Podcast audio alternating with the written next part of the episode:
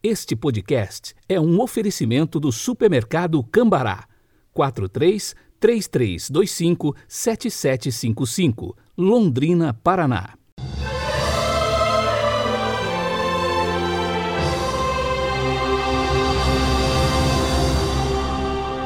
Quarta-feira, 17 de março de 2021.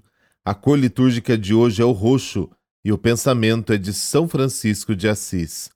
Abre aspas. Seja inimigo do erro e amigo dos que erram. Fecha aspas.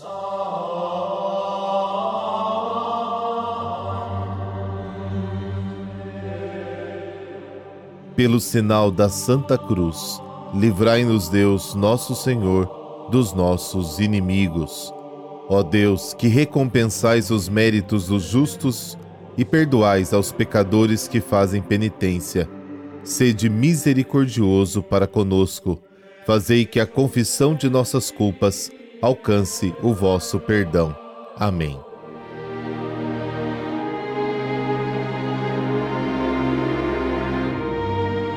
João capítulo 5, versículos de 17 a 30. Naquele tempo, Jesus respondeu aos judeus: Meu pai trabalha sempre, portanto também eu trabalho. Então os judeus ainda mais procuravam matá-lo, porque além de violar o sábado, chamava Deus o seu Pai, fazendo-se assim igual a Deus. Tomando a palavra, Jesus disse aos judeus: Em verdade, em verdade vos digo, o filho não pode fazer nada por si mesmo, ele faz apenas o que vê o pai fazer. O que o pai faz, o filho o faz também. O pai ama o filho e lhe mostra tudo o que ele mesmo faz e lhe mostrará obras maiores ainda, de modo que ficareis admirados. Assim como o Pai ressuscita os mortos e lhes dá a vida, o Filho também dá a vida a quem ele quer. De fato, o Pai não julga ninguém, mas ele deu ao Filho o poder de julgar, para que todos honrem o Filho, assim como honraram o Pai. Quem não honra o Filho também não honra o Pai que o enviou. Em verdade, em verdade vos digo, quem ouve a minha palavra e crê naquele que me enviou, possui a vida eterna. Não será condenado, pois já passou da morte para a vida. Em verdade, em verdade eu vos digo: está chegando a hora, e já chegou, em que os mortos ouvirão a voz do Filho de Deus, e os que ouvirem viverão. Porque assim como o Pai possui a vida em si mesmo, do mesmo modo concedeu ao Filho possuir a vida em si mesmo. Além disso, dele o poder de julgar, pois ele é o Filho do Homem. Não fiqueis admirados com isso, porque vai chegar a hora em que todos os que estão nos túmulos ouvirão a voz do Filho e sairão. Aqueles que fizeram o bem ressuscitarão para a vida, e aqueles que praticaram o mal para a condenação. Eu não posso fazer nada por mim mesmo.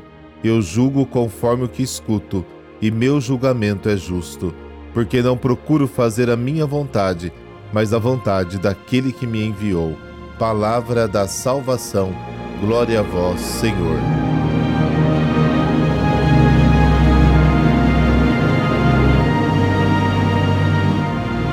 De acordo com a tradição dos rabinos, somente Deus foi dispensado do descanso sabático. Na verdade, visto que o ser humano pode nascer ou morrer num dia de sábado, Deus, portanto, deve sempre conceder a vida ou julgá-la. Ele, neste dia, não pode ficar inativo, nem guiar a história e o destino dos homens, caso contrário, o mundo acabaria e escaparia do seu controle. Este é o sentido da defesa que Jesus pronuncia perante os judeus. Ele, como Filho de Deus, tem os mesmos direitos divinos do Pai. Deve-se notar que o verbo operar é usado no presente, em um sentido absoluto, tanto para o pai quanto para o filho, e indica igualdade e coordenação única em realizar. Com relação à controvérsia sobre o sábado, portanto, João deixa claro que a discussão de Jesus não é tanto sobre a relatividade da lei do descanso, mas sobre sua autoridade pessoal, que é superior à observância do preceito. Ele ajuda a redescobrir o significado profundo e teológico do sábado, repropondo o valor de Deus e a salvação. Se Jesus trabalha no sábado, é porque ele, que é o Filho de Deus, se relaciona com o Pai e segue a sua ação. Como o Pai é superior ao sábado e pode trabalhar mesmo neste dia, na verdade, ele sempre pôde trabalhar, então Jesus, sendo igual ao Pai, é Senhor do sábado e pode afirmar: Meu Pai trabalha continuamente e também eu trabalho. Para Jesus, dar vida e liberdade interior ao homem não é transgredir a lei do sábado. Jesus é o Filho do Pai, aquele enviado para a salvação do homem, aquele que realiza a mesma atividade de Deus, encarnando a sua vontade e desígnio. Estar com Jesus é estar com Deus. Agir contra Jesus é agir contra Deus.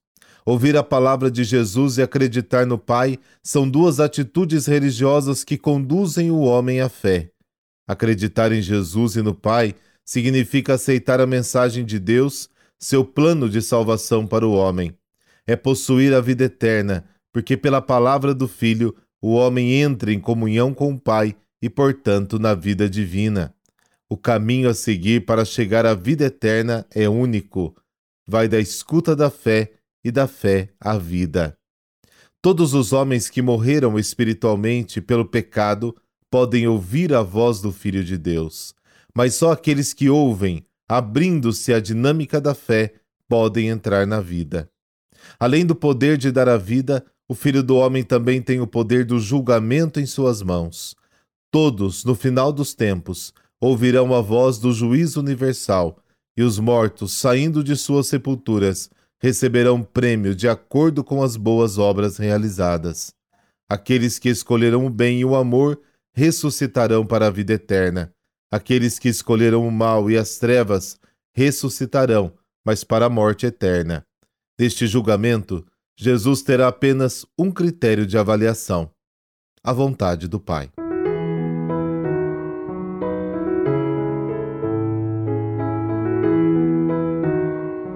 E hoje a igreja celebra São Patrício. Ele nasceu em 380 na Grã-Bretanha. Apesar de ter nascido em família religiosa, Patrício confessa que até os 16 anos não tinha jamais preocupado seriamente com o serviço de Deus. Além disso, desde pequeno, tinha um verdadeiro horror ao estudo. Com apenas 16 anos, foi preso por piratas irlandeses e vendido como escravo o adolescente, vendo-se só e abandonado, no sofrimento, solidão e desamparo, voltou-se para Deus. Os seis anos de cativeiro de Patrício tornaram-se uma remota preparação para o seu futuro apostolado. Ele adquiriu um perfeito conhecimento da língua céltica, na qual um dia iria anunciar as boas novas da redenção. Como seu senhor era um grande sacerdote druida, ele também se familiarizou todos os detalhes do druidismo. Patrício era cristão e, depois de muitos descaminhos, conseguiu fugir e chegar na França. Na França, nosso santo dirigiu-se à abadia de São Martinho de Tours, onde viveu quatro anos, tendo sempre visões divinas que lhe mostravam a Irlanda como país onde deveria ir semear a fé. São Patrício formou-se como um padre missionário chegando na missão até na Inglaterra. Agora, impelido pelo Espírito, São Francisco foi sagrado bispo e destinado para anunciar o reino aos irlandeses, e conseguiu a conversão de muita gente na Irlanda. Sobre São Patrício são contados muitos fatos miraculosos. Dizem que um chefe pagão quis matá-lo à espada, mas ao desferir o golpe, seu braço ficou paralisado só voltando ao normal quando ele, contrito, se converteu. Doou ao apóstolo um estábulo, que foi transformado no primeiro santuário erigido por São Patrício na Irlanda, junto ao qual fundou o mosteiro que se tornaria seu lugar de recolhimento. Eram tantos os milagres, bênçãos e fatos maravilhosos que acompanhavam o apostolado de São Patrício que ele mesmo exclamava em sua autobiografia: De onde provêm essas maravilhas? como os filhos da Irlanda que jamais haviam conhecido o verdadeiro Deus e adoravam ídolos impuros, tornaram-se um povo santo, uma geração de filhos de Deus?